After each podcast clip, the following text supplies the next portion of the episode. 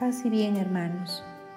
Continuando con las reflexiones camino a Pentecostés, en el tema anterior aprendimos quién es el Espíritu Santo, esa promesa del Padre que era tan importante que Jesús mismo dijo, les conviene que yo me vaya para que venga a ustedes el Espíritu Consolador. Ahora que ya sabemos quién es el Espíritu Santo, vamos a reflexionar sobre qué hace o para qué se nos prometió Espíritu Santo. Los que confiamos en el Señor sabemos que todo este problema en el que vivimos tiene fecha de caducidad, va a pasar.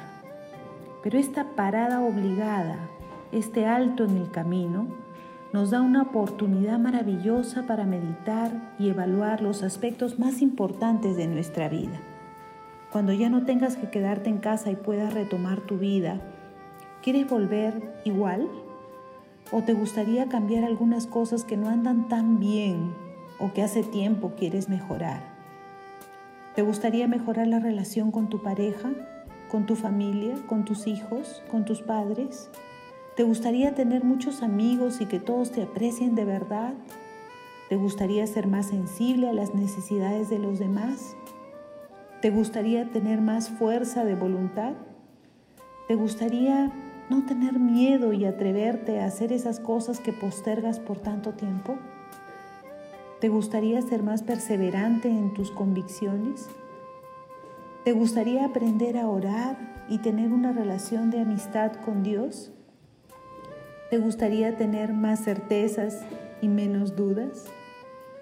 ¿Te gustaría dejar atrás al hombre viejo y nacer de nuevo, ser un hombre, mujer, no solo nueva, sino mejor? En una sola frase, ¿te gustaría ser mucho mejor persona? Lo más probable es que salgas muy entusiasmado, entusiasmada, pero al cabo de poco tiempo caerás en lo mismo, porque somos criaturas débiles, frágiles y con poca fuerza de voluntad. Pero te cuento que el Espíritu Santo sí puede hacer que logres todo esto y mucho más. El Espíritu Santo puede hacer en ti grandes cosas, pero vamos a mencionar las tres más importantes. Uno, te da una nueva vida. Juan 3:3. Dos, cambia tu corazón.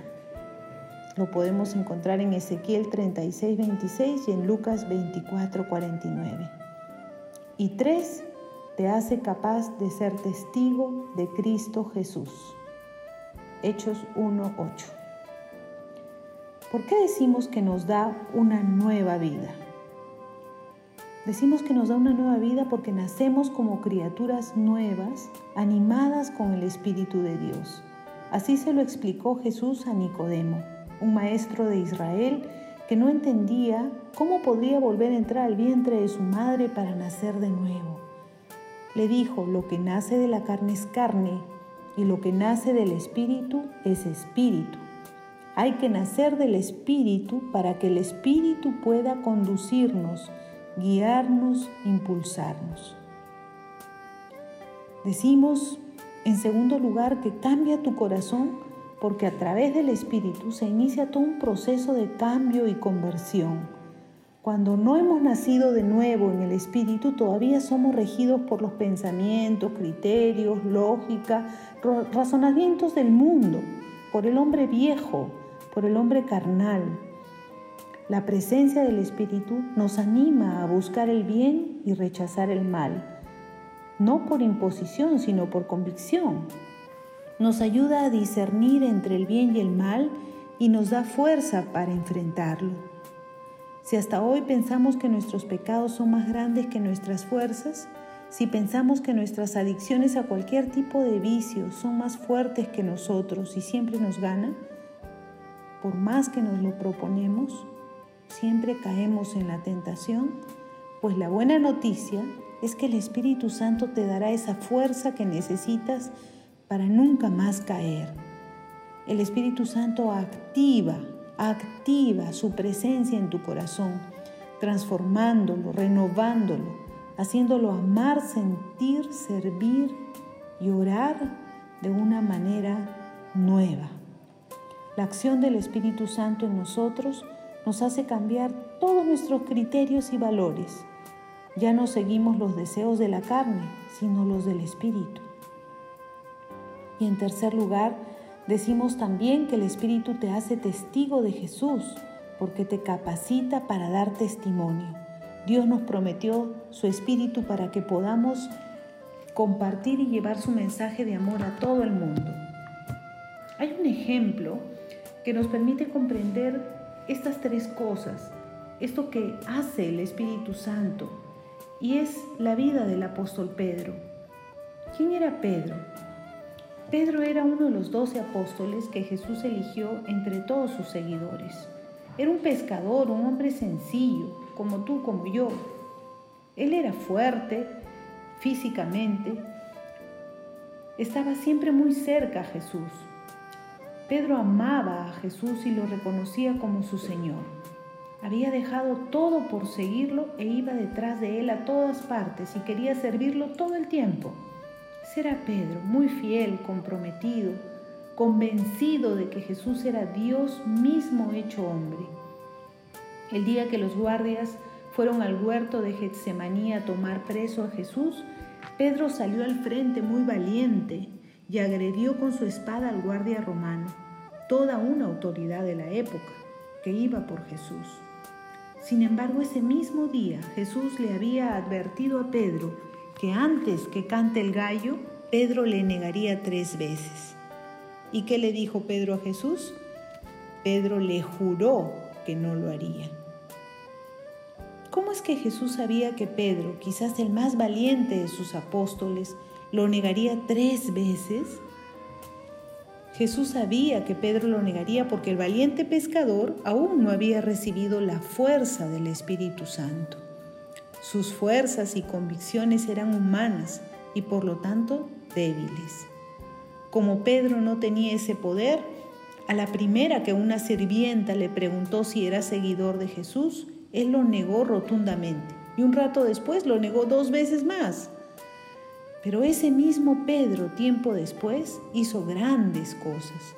No solo no lo negó nunca más, sino que vivió el resto de su vida proclamando a Jesús por todo el mundo. Fue encarcelado, sufrió persecución, pasó penurias, pero nunca, nunca más en su vida se cayó. Fue Pedro el que recorrió los pueblos curando enfermos, resucitando muertos, convirtiendo a la gente pecadora. Fue Pedro quien cumplió con la misión que Jesús le había encargado de fundar su iglesia y su fuerza y sus palabras nos llegan hasta hoy, más de dos mil años después. ¿Qué fue lo que hizo que Pedro cambiara de esa manera, un antes y un después? ¿Qué o quién cambió su valentía humana por una fortaleza y convicción divina? ¿Quién le dio ese poder para predicar el Evangelio, sanar enfermos y resucitar muertos? Pedro se llenó del Espíritu Santo y comprendió el profundo significado de las palabras de Jesús. Recién entonces entendió sus parábolas, comprendió su mensaje, es como si sus oídos se hubieran abierto. Antes escuchaba, pero ahora comprende con la razón y con el corazón. Pedro cambió su corazón de piedra por un corazón de carne, comenzó a tener los mismos sentimientos que Cristo, ya Cristo vivía en él por medio de su espíritu. Y comenzó a testificar con palabras poderosas.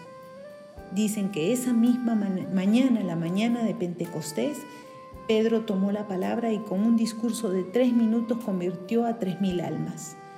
Comenzaron a experimentar una fuerza nueva, una fuerza que viene de lo alto, que les hacía perseverar en el bien, hablar en lenguas, curar enfermos, resucitar muertos y toda clase de milagros que manifestaban la presencia de Cristo en medio de ellos.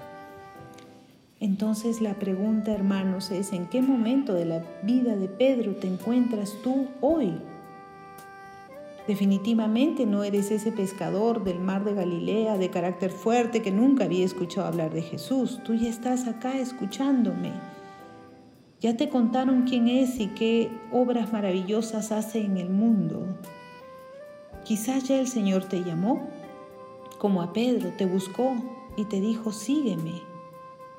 Y eres el Pedro que lo sigue a todas partes, escucha cómo, enseña con autoridad, cura enfermos, resucita muertos y lo estás empezando a conocer. O quizás eres ese Pedro que ya es un incondicional seguidor de Jesús ¿Lo defiendes con tu espada? ¿Lo sigues, pero también lo niegas? De repente no has recibido aún la fuerza que viene de lo alto y luchas con tus fuerzas humanas, cayendo una y otra vez. O quizás eres ese Pedro que está orando en su casa en Jerusalén, pidiéndole al Padre que cumpla su promesa y que envíe hoy mismo su poderoso Espíritu Santo para que ya nunca más tengas temor. Si ya aceptamos a Jesús como Señor, pero aún no hemos recibido esa fuerza que viene de lo alto y que se llama Espíritu Santo, entonces es muy probable que hoy, cuando salgamos de esta pandemia, todo quede en una bonita intención, una cuarentena que nos permitió reflexionar, pero pronto volveremos a caer en nuestra rutina de vida, en nuestros problemas, y negaremos a Jesús como lo hizo Pedro. Si quieres tú recibir el Espíritu Santo y salir de, este, de esta pandemia como un hombre o mujer nueva, con una poderosa fuerza interior que te cambie, que te anime, que te haga una mejor persona, que te ayude a vivir una nueva vida, entonces pídele a Dios que se cumpla en ti su promesa. Pídele recibir su Espíritu Santo. Oremos.